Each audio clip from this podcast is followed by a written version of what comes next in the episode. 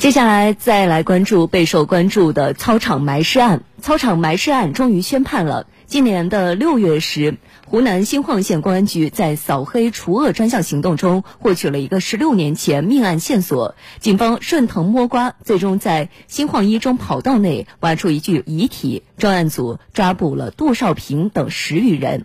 现在一个学校操场上居然埋尸十余载啊，确实震惊全国。是的。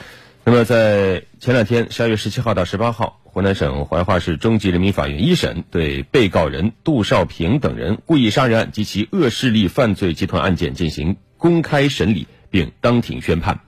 被告人杜少平犯故意杀人等罪，数罪并罚，决定执行死刑，剥夺政治权利终身。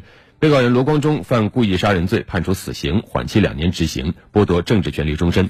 其他十二名被告人分别被判处一至八年不等的有期徒刑。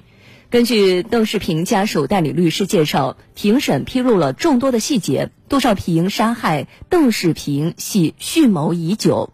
经过审理查明，二零零一年十二月，杜少平承揽了新晃侗族自治县一中四百米操场的土建工程，并请被告人罗光忠等人管理。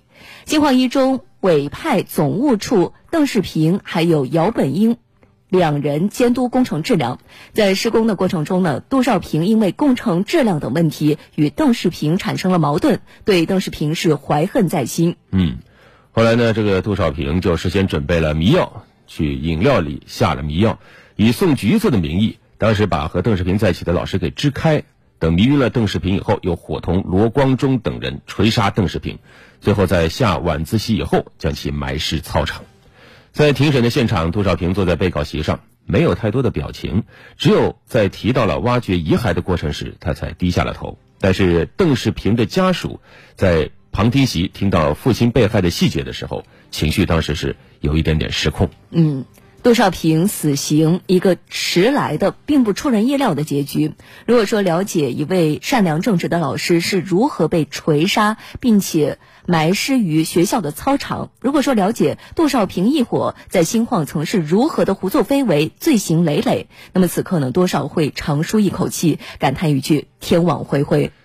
而这句感叹，恐怕还会多多少少带有一丝不确定。杜少平真的？够那个分量，能够以一肩扛下所有的罪恶吗？他的死刑现在能给当地民众一种黑暗终于散尽的信心吗？